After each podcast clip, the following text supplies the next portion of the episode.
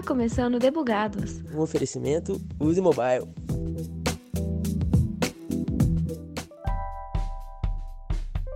E aí, squad? Chega a última sexta-feira do mês e junto o Boletim Debugados. Eu sou Thaisa Bocardi e trago para vocês o apanhado das notícias de tecnologia que rolaram em fevereiro. Bora para os destaques. O WhatsApp não volta atrás nas políticas de privacidade. Starlink de Elon Musk se prepara para chegar ao Brasil. Node.js corrige falhas de segurança. Samsung anuncia atualizações de segurança para celulares. Como falado no último boletim, o WhatsApp tem uma nova política de privacidade a entrar em vigor. Tal política fez com que o aplicativo perdesse usuários para concorrentes, pois as novas regras obrigam os usuários a compartilharem dados com o Facebook. Quem não consentisse não usaria a rede mais. Nisso a empresa voltou atrás. No entanto, quem não aceitar as novas regras previstas para o dia 15 de maio terá funcionalidades suspensas, dentre elas o envio e leitura de mensagens. Ainda será possível receber notificações e ligações por um período não definido pelo aplicativo de Zuckerberg. As informações a serem compartilhadas com o Facebook não são as mensagens trocadas. A criptografia de ponta a ponta permanece, medida de segurança que garante que somente o remetente e destinatário possuem acesso aos dados trocados. A Starlink, provedora de internet por satélite da SpaceX, abriu CNPJ no Brasil para atuar no país. O CEO Elon Musk deseja que a empresa esteja na maior parte da Terra até o fim deste ano. O empresário também quer entregar banda larga de 300 megabits e reduzir a latência para 20 milissegundos. Os satélites da Starlink podem ser vistos a olho nu no céu. Para descobrir quando eles aparecerão na sua região, acesse findstarlink.com. Na última terça-feira, o Node.js teve uma atualização no patch de segurança em todas as versões LTS do runtime. Foram corrigidas três falhas de segurança, cada uma nos graus crítico, alto e baixo, que resolvem problemas de negação de serviço por exaustão de recursos e integer overflow. Todas as novidades do framework são informadas no blog da empresa responsável. Para conferir, acesse nodejs.org e acessar a aba News.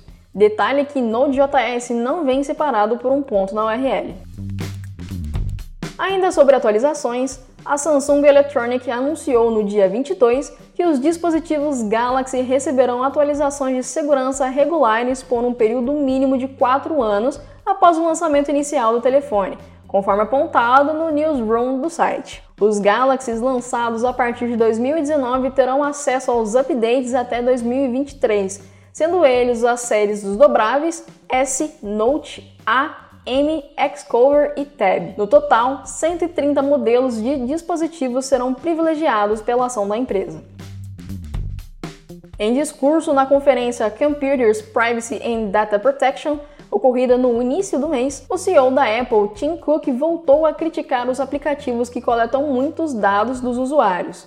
Cook acredita que os apps fomentam desinformação em função do engajamento. Para ele, abre aspas, em um momento em que a desinformação está cada vez mais presente e teorias da conspiração são alimentadas por algoritmos, não podemos mais fechar os olhos para uma teoria tecnológica que diz que todo engajamento é bom engajamento tudo com o objetivo de coletar o máximo possível de dados. Fecha aspas. As novas políticas de privacidade adotadas no iOS 14 têm aumentado os conflitos entre o Facebook e a Apple, discordâncias que ficaram explícitas em 2014.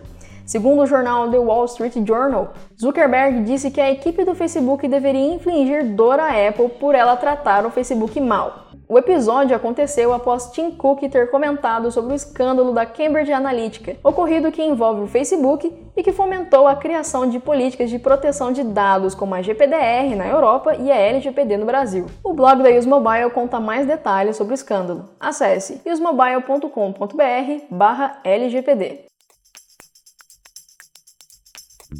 Desde janeiro, a Austrália vem tomando medidas para obrigar as big techs como Google e Facebook a pagarem os veículos de comunicação e financiar a mídia local. As mudanças no código australiano deixou a diretora administrativa do Google, Mel Silva, incomodada e houve uma ameaça do Google sair do país. Segundo ela, abre aspas. A versão mais recente do código exige que o Google pague para ter links para sites de notícias, quebrando um princípio fundamental de como a web funciona e estabelecendo um precedente sustentável para os nossos negócios, a internet e a economia digital. Essa não é apenas a visão do Google. Muitas outras vozes respeitadas levantaram preocupações semelhantes em suas apresentações ao Comitê do Senado. Fecha aspas. Tal declaração ocorreu em janeiro e o desfecho veio na última quinta-feira com a aprovação da lei que cobra do Facebook e do Google pelo uso das notícias. As empresas terão um prazo de dois meses para negociar diretamente com os veículos, fazendo com que a intervenção estatal seja acionada somente em último caso. O Facebook irá investir um bilhão de dólares em notícias, enquanto o Google pagará 30 milhões de dólares no veículo Nine Entertainment, acordo divulgado no dia 17 de fevereiro. O pagamento por notícias por parte do Google já existe na França. Em razão da lei de direitos autorais, a empresa anunciou em outubro de 2020 que vai investir um bilhão de dólares em três anos para pagar pelos conteúdos exibidos no Google News Showcase. O acordo do Google com a França permite licenças individuais para divulgação de notícias e que ele pague pelo conteúdo bloqueado por paywalls. Segundo o portal The Information, o Facebook está inclinado a entrar no mercado de smartwatches. Com o lançamento previsto para o ano que vem, a empresa de Zuckerberg quer competir com a Apple, Samsung e Garmin no ramo.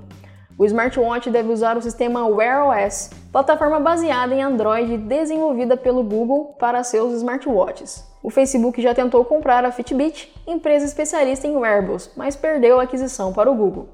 Para este ano, Zuckerberg irá lançar seu óculos inteligente em parceria com a empresa ligada à Ray-Ban. A expectativa é que ambos os dispositivos do Facebook se conectem. No dia 23, a Nubank liberou pagamentos de débito e crédito pela carteira digital do Google Pay. Assim, bastando aproximar o celular das maquininhas com recurso de aproximação e finalizar a operação. O Google Pay também funciona em lojas online. Além de pagamentos pelo Google, a Nubank insinuou no Twitter no ano passado que o Apple Pay seria uma das funcionalidades para 2021. O tweet era um caça-palavras que vinha acompanhado dos dizeres: as três primeiras palavras que você encontrar, você terá em 2021. E a palavra Apple Pay estava inclusa na imagem. No entanto, em resposta ao portal Mac Magazine, a Nubank afirmou que foi uma brincadeira e que não há previsão para compatibilidade com o Apple Pay. Neste ano, o cartão Whoopsie Credit chegou ao Apple Pay e as instituições Banco Inter e American Express estarão disponíveis em breve. Demais cartões Mastercard do Bradesco também. Para checar quais cartões estão disponíveis no Google Pay, acesse pay.google.com e para checar os da Apple Pay, apple.com/br/apple-p. A Porsche virá para o Chile para a produção de combustível sintético nomeado e-fuel. O país foi escolhido pelas condições de vento, aproveitando disso para produzir o combustível com o impulsionamento da energia eólica. O objetivo é que o e-fuel seja utilizado em carros de combustão e híbridos. A potência dos automóveis não fica comprometida com o novo combustível e a emissão de poluentes é menor, uma vez que o sintético tem cerca de 8 a 10 componentes, enquanto os combustíveis de hoje têm entre 30 e 40, como destaca o chefe de carros esportivos da Porsche, Frank Walliser. A expectativa é que haja uma redução no impacto de CO2 em 85%.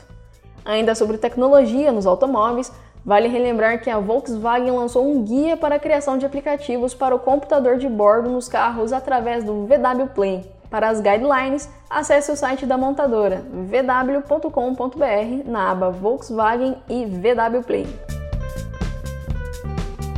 Como mais uma medida de segurança, a Uber começou a testar gravar vídeos durante as corridas aqui no Brasil. Através do app Sentinel, a câmera do celular do motorista será acionada coletando material. No entanto, Somente a Uber tem acesso aos vídeos, já que são criptografados e a única detentora da chave é a empresa. O Sentinel terá acesso somente às informações básicas do motorista. Os conteúdos poderão ser solicitados pelos motoristas e passageiros. Durante essa fase de testes, os condutores podem escolher participar ou não. Caso um passageiro encontre um motorista adepto ao teste, ele será avisado para que decida cancelar ou não a corrida. Dentre as medidas de segurança da Uber, a gravação de áudio durante as corridas já é habilitada desde 2019.